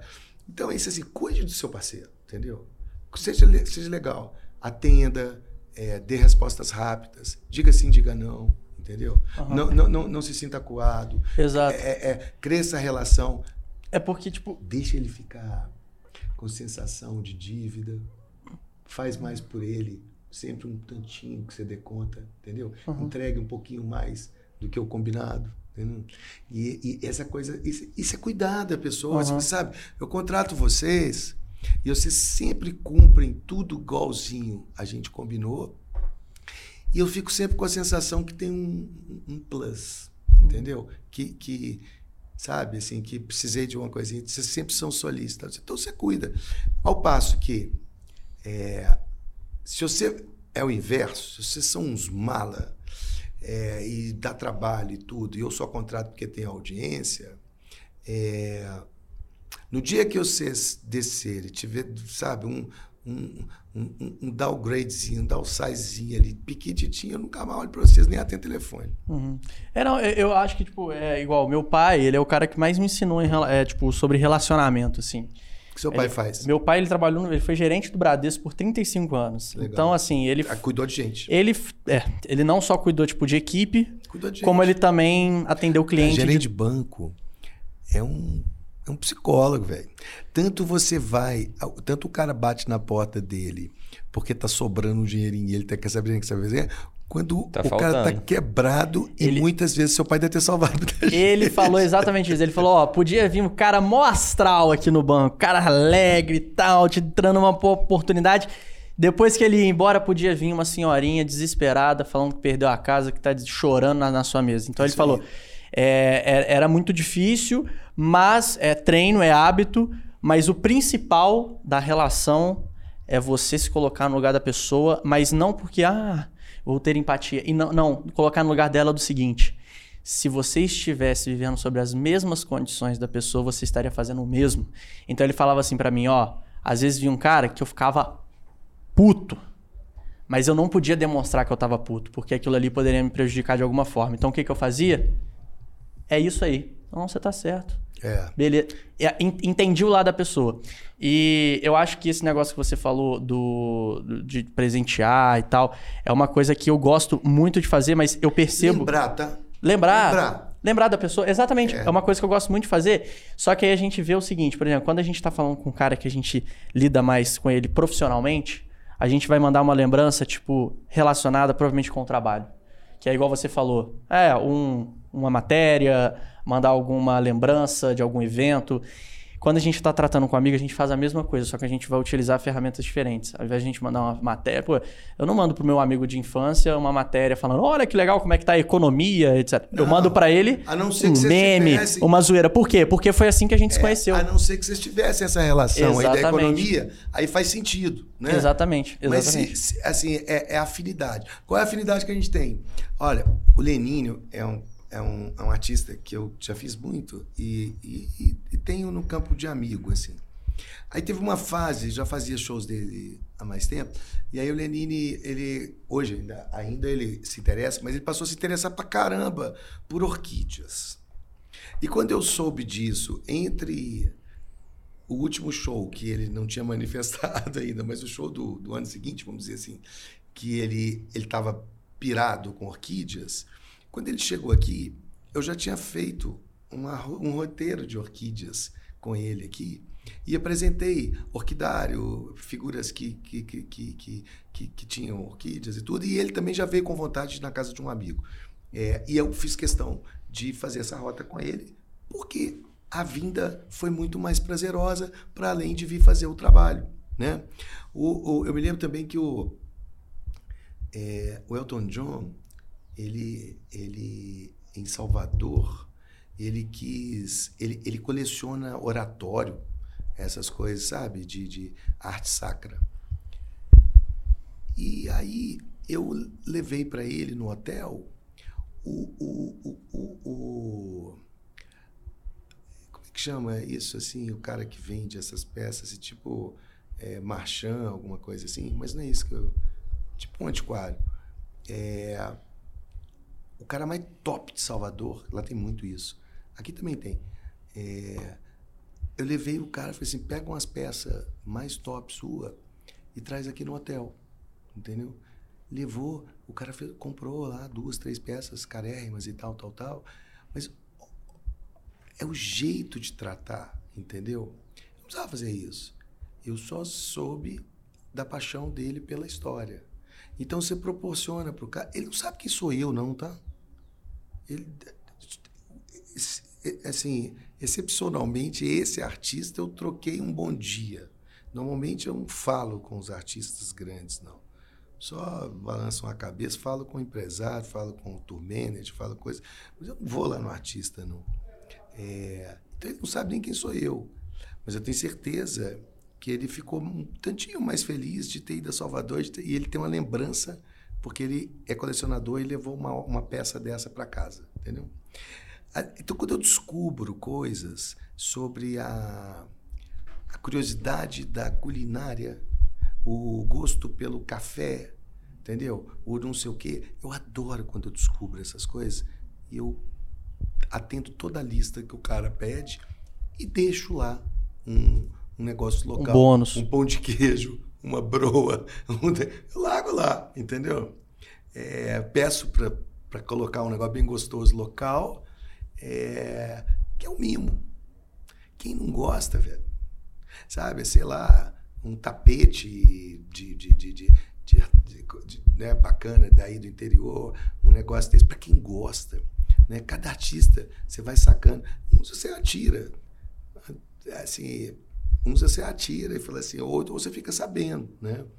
É... Então essas coisas, elas são importantes, né? É, na vida. Quando você cria esses hábitos, você não faz isso só profissionalmente, não. Você faz isso na vida. É importante você ter isso com a sua namorada, com a sua mulher, entendeu? Cuida. Ouça. Vê o que, que ela está falando, entendeu? Vê, vê o que, que a faz contente, o que, que a faz ficar triste, entendeu? Que é uma possibilidade mais íntima. E profissionalmente, que não é uma possibilidade mais íntima, é, é o jeito que a gente quer ser tratado. Entendeu? Seja legal. Marcou de pagar tal dia, isso não tem a ver diretamente com o artista, mas tem com o empresário. Paga. Não atrasa, não. Entendeu? Você combinou. E se tiver que atrasar, porque a venda está ruim e tudo, o avise com antecedência. Boa. Três, quatro dias, cinco dias. Porque às vezes esse fluxo de caixa tá lá esperando aquela coisa. Se você não avisou nada, assim, hoje eu tenho uns pagamentos para fazer. Eu tenho três caixinhas para pagar hoje. É, cedo, eu já dei uma checada ali da meu caixa, da minha conciliação e tudo. Tá tudo certo, entendeu? Eu tô em pandemia, gente. Tá foda fazer as coisas. A gente tá muito baqueado, o setor, entendeu? Não, tá tudo certo, vamos fazer o pagamento tal, não sei o quê. Assim, é, eu já vim acompanhando, mas eu digo assim, para mim uma tranquilidade tá honrando. Show no sábado, eu precisava pagar cachê hoje, a, a última parcela. E, e, e, as três parcelas do jeito que eu combinei foram pagas exatamente nas datas. Por quê? Porque eu imagino também que você tem seus compromissos. Exatamente. Entendeu? Todos nós, a gente está vindo de dois anos de problema. Tivemos algumas aberturas, poucas, das quais eu não participei de nenhuma. Eu estou realmente voltando agora, assim, fazendo agora, logo agora que, que de, de novo teve um pico. E você acha que vai para frente agora e não para mais? Não. Eu acho que existe uma corrente que as pessoas dizem que esse tipo de movimento, esse tipo de manifestação do vírus, como está tendo, é, de contaminação é, mais fluida, mais rápida, e, e essa questão do, de quando está vacinado, né, de, dos sintomas mais brandos, é, de coisas assim, é, que esse tipo de comportamento do vírus já é um vírus é, que, que, que ele já vem mais evoluído. Porque o vírus, é, o vírus que mata o hospedeiro é um vírus burro. Exatamente. Não é? Então, assim, porra, eu vivo do seu sangue. Se eu te matar, eu não tenho seu sangue mais, entendeu? Então, dizem que essa, essa, esse vírus no estágio que está, ele é uma evolução. Já é mais inteligente. Ele é mais inteligente. Ele quer te pegar, uhum. mas não quer te matar. Ele fez um curso, ele fez um curso na Hotmart, provavelmente. Por quê? É, é que Hotmart é um site de curso. Aí Eu o povo... conheço demais. Não, então, aí a, a galera fala que, tipo assim, quando a pessoa evolui hoje em dia é porque a pessoa tá fazendo curso na Hotmart, provavelmente. Ah, então é, o vírus é tipo fez. Slogan. É, não, é que a galera fala, hoje em dia, tudo, tudo é na Hotmart. Arrasta pra cima e compra o curso, arrasta pra cima e compra o curso. É. O vírus deve ter feito o curso. E se ele não né? fez o curso, daqui a pouco ele tá lançando o dele. É, e vai lançar o dele. Como, como não matar desenvolvimento viral. Como não matar a humanidade. já, já nasce explodido, né? É. O, o, o, o vírus do Covid-19 lança o curso. Então, eu acho que o que a gente está vivendo agora é, é, a, é, a, Nós estamos descendo já a, a curva né, de, de, vida já do, do, do vírus para entrar nas nossas vidas de convivência normal. Natural. Entendeu? Ah. É, nós vamos conviver com isso eu acho que a gente vai conviver com, com, com, com uma higienização mais positiva. A gente tá mais Ganhamos nisso, né? Ganhamos. A gente está mais preocupado, vamos continuar preocupado com, com álcool, com lavar as mãos e uso de máscara. Por quê? Se você não está sentindo nada, eu acho que você não vai usar máscara, não. Mas é uma puta sacanagem se você estiver gripado, ficar indo pra rua. A gente não tinha essa, essa, essa sacada. Verdade. Que igual é verdade. os orientais têm e tal, né? Eu antigamente, sei lá, a primeira vez que eu fui no Japão, quando. Não, mesmo sem ir no Japão, quando eu via esse povo oriental em aviões aí, mundo afora, é, tudo de máscara e tudo, eu me preocupava, falei assim, pô, esse cara deve estar. Tá, deve estar tá doente. Deve estar tá doente pra caralho. Não, cara, era gripe. Eram umas bobagenzinhas. Só que eles são tão civilizados que eles não se permitem estar num ambiente fechado com um monte de pessoas sabendo que eles podem contaminar o outro. Que massa. Com certeza. Nós que vivemos num lugar onde esgoto é céu aberto para tudo quanto é lado, a gente não consegue nem pensar, não tem o alcance de entender. Olha o que é cuidar do outro. Esse é o mundo oriental, o mundo é. velho. E cuida do outro. Sabe aquele negócio, aquele que eles falam, né? Que de um, um, um senhor japonês, velhinho, estava lá plantando uma árvore que demorava 100 anos para crescer. O homem tinha 150 anos já. Aí o cara falou assim: Ô, velho, por que você está plantando essa porra aí? Esse negócio demora 100 anos para crescer. Ele falou assim: Mas estou plantando para mim. Entendeu? É simples assim. Sensacional. Assim. Eu não estou plantando para mim. Estou plantando para vocês, para as outras gerações. Entendeu? Essa cultura é Legal. massa. Então é, tem a ver com aquele negócio que a gente tá falando. Cuida, cara, cuida. Cuida de quem você gosta, cuida de quem você se relaciona, que sempre bom. Sempre vai pintar coisa, sempre você vai achar mais coisas, sempre você vai ganhar volume maior de trabalho, é, você vai colocar, conseguir mais espaço para colocar o que você quer, o que você quer dizer, entendeu? Sempre é assim, cara. Não precisa ser mala para é, a artista tinha. É porque o artista. O artista é um ser inquieto. E ele é artista porque ele se comunica de outras formas. É, assim como ele é sensível também para outras coisas, assim, sabe? Ele sente mais coisas do que o normal. Então o artista ele, ele se expressa na, na, na, na, no desenho, na pintura, na música, na literatura, que, sabe? Assim, ele é, Uhum. Tem outras formas de se comunicar e também de sentir. E então, você há de convir que artista não é um, um, um cara normal. Então, As pessoas falam que de artista e louco todo mundo tem um pouco, mas o artista ele, ele tem essa coisa, dessa inquietação, né? E às vezes isso torna-se também uma coisa dentro da incompreensão. Né? Você não consegue entender porque o cara fez aquilo, por que ele está tendo esse comportamento, porque o cara está jogando né? Mas que cara foi preso. Ah, O Axel, o Axel Rose, ele foi, ele foi cumpriu pena antes de fazer sucesso, não sei o quê. Imagina a loucura que foi a criação daquele cara. Já não entendeu? bate bem da cabeça. É, já vem cheio de problema, entendeu? E aí tem essa. O cara é um artista, não tem jeito. E aí começa, sei lá, pira, droga e não sei o quê. Ele quer jogar, ele quer. Ele quer causar, entendeu? Entendi. É. E, e, tipo assim, você vendo essa. estando no dia a dia desses artistas, né? O que, que você acha que faz um artista cair naquela depressão profunda a ponto de, às vezes, se matar ou acabar morrendo por vício em drogas? É esse lado da sensibilidade. É, a droga é uma droga mesmo, não, não tem esse nome à toa. É, o que, que acontece? Você fica queimando neurônio, né, bicho? Você fica se fudendo aí, então uma hora a conta vai chegar. E aí você vai, vai, vai, a conta chega.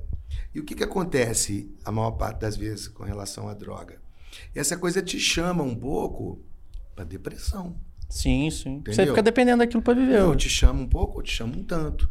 Então, assim, você começa. No início é euforia. Depois é, é, é- é barraco. E o que, que é a depressão? né? É o vazio. É nessa hora que você vai se matar, entendeu? Você começa a não dar conta das coisas. Você não começa a dar conta. E, de- é uma, e a rotina de um artista deve, é, é- deve não, é, é algo tudo loucura. estressante, É. cara. Até E, tipo, viajar, aquilo que eu falei assim, tá fora de casa, tá cada hora num Viajando lugar, toda tá hora, longe das pessoas que arriscando a você quer, própria vida. Tá longe das pessoas que você quer e não sei o quê e tal. Eu falei assim, tem hora que é foda mesmo, cara. Esse povo, esse povo trabalha muito. Ressaca entendeu? todo dia. Ressaca todo dia e enfrentar público não é uma coisa simples, não, gente.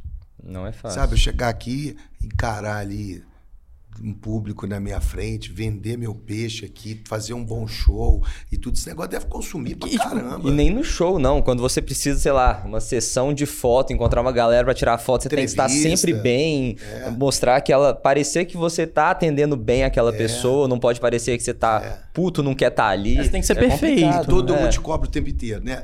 Aqui, nós estamos aqui no restaurante e tal, não sei o quê, vocês são artistas famosérrimos e tal, não sei o que. A hora que você vai cortar seu bife, ah, é pra tirar foto, né?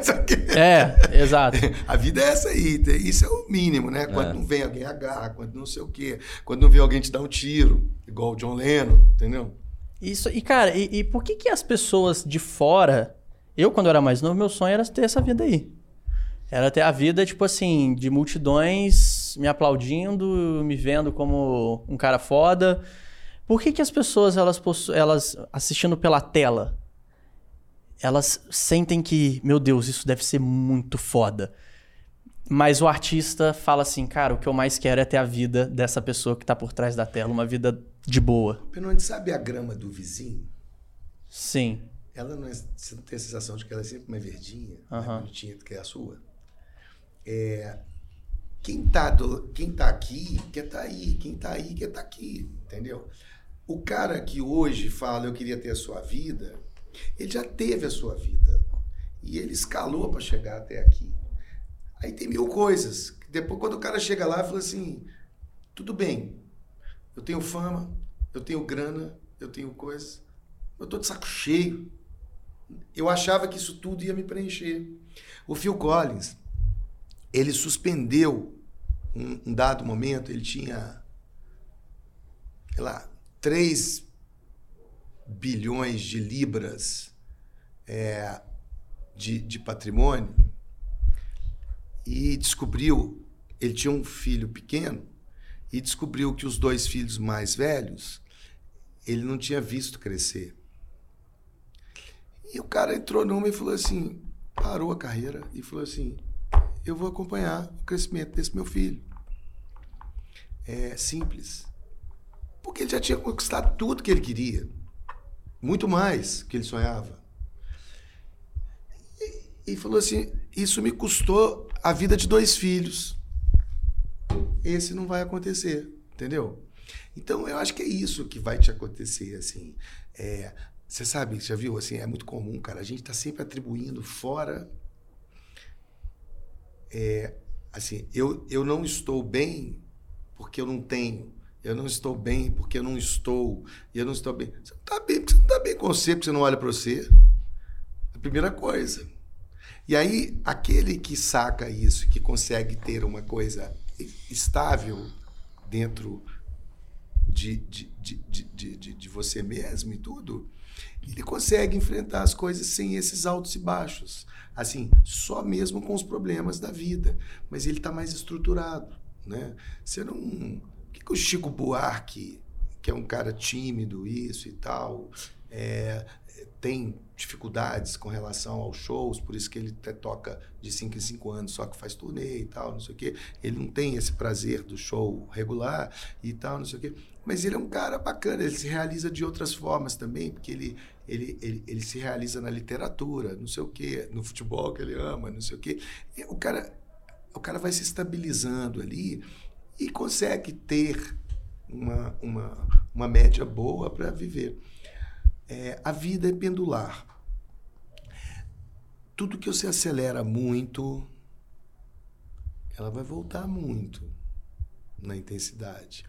Então a euforia, sucesso, isso e tal, não sei o quê, que você vai desenfreado, quando ele volta, ele volta na angústia, nisso, da depressão, não sei o que, aqui no talo. É aqui que a coisa dá merda. Qual é o desafio? Nós temos que manter o pêndulo num, numa variação menor aqui para a gente dar conta. Tanto o excesso da exposição quanto o contrário, né? Assim, o excesso é, da, da, da, do revés aqui e tal, te pira. É nessa Faz muito pula. sentido. É nessa hora, você, nessa hora é jump. Tanto aqui quanto aqui. Que doideira. E, tipo, você acha que hoje em dia, Brana, você vê muito jovem aí que tá ficando famoso com 10 anos de idade? Tem criança com milhões de seguidores. Eu penso, eu quando eu tinha. Eu lembro quando eu tinha meus 14 anos de idade, que eu tinha 3 mil seguidores no YouTube, eu me senti o cara mais foda do mundo na escola. Eu fico imaginando uma criança que tem 10 milhões.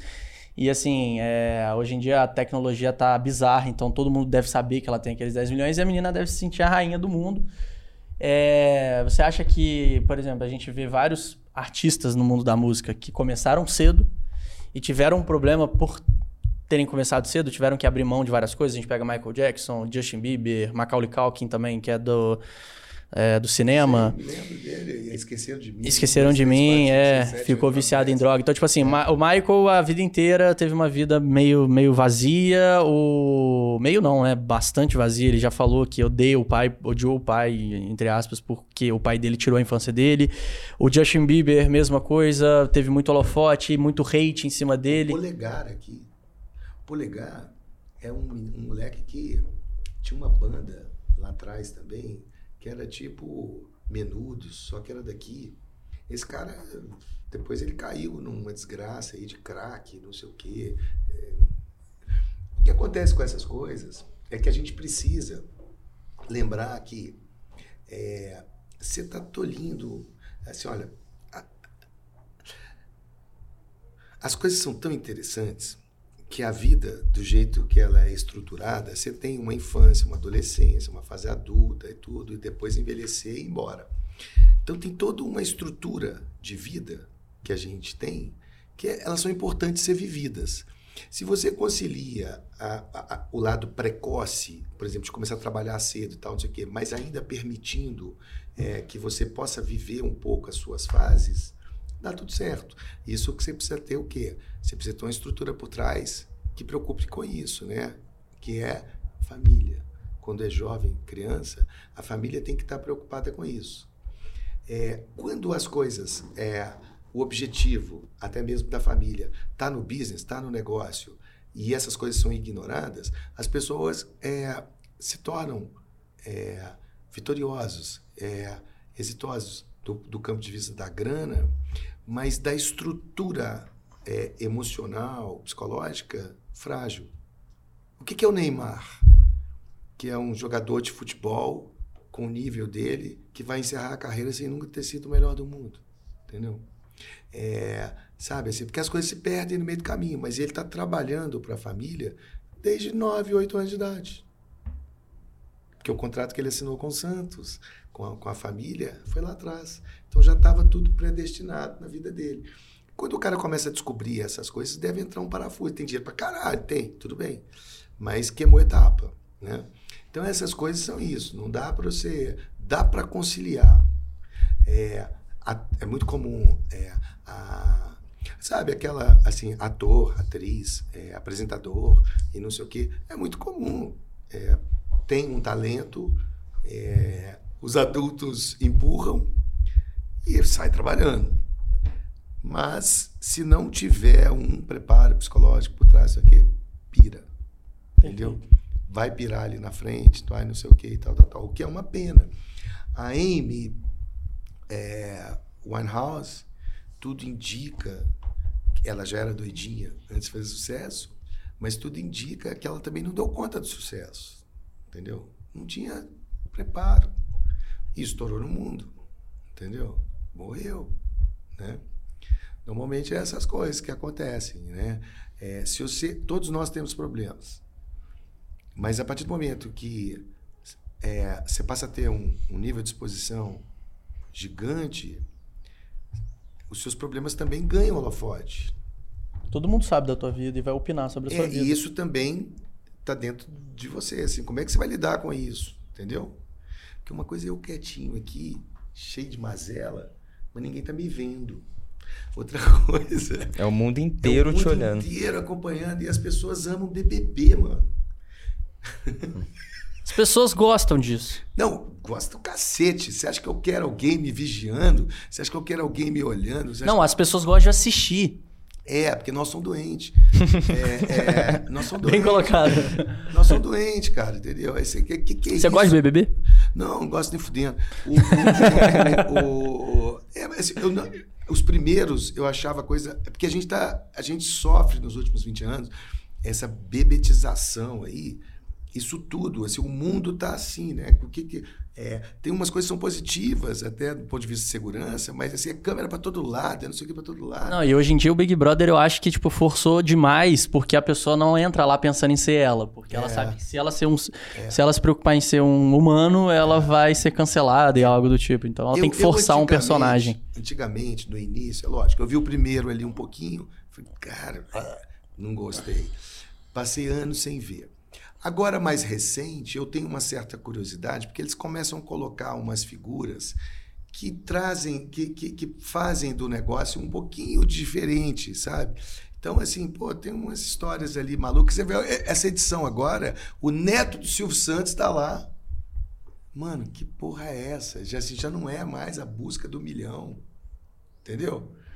É outra onda. Até porque se você entra lá e consegue a tá bus... audiência que você consegue lá, você faz muito mais é, do que um é. milhão na primeira semana Mas depois de sair. Sabe o que eu penso daquele negócio? O BBB é muito mais do que um, um reality da Globo. Ele é um produto para um universo gigante.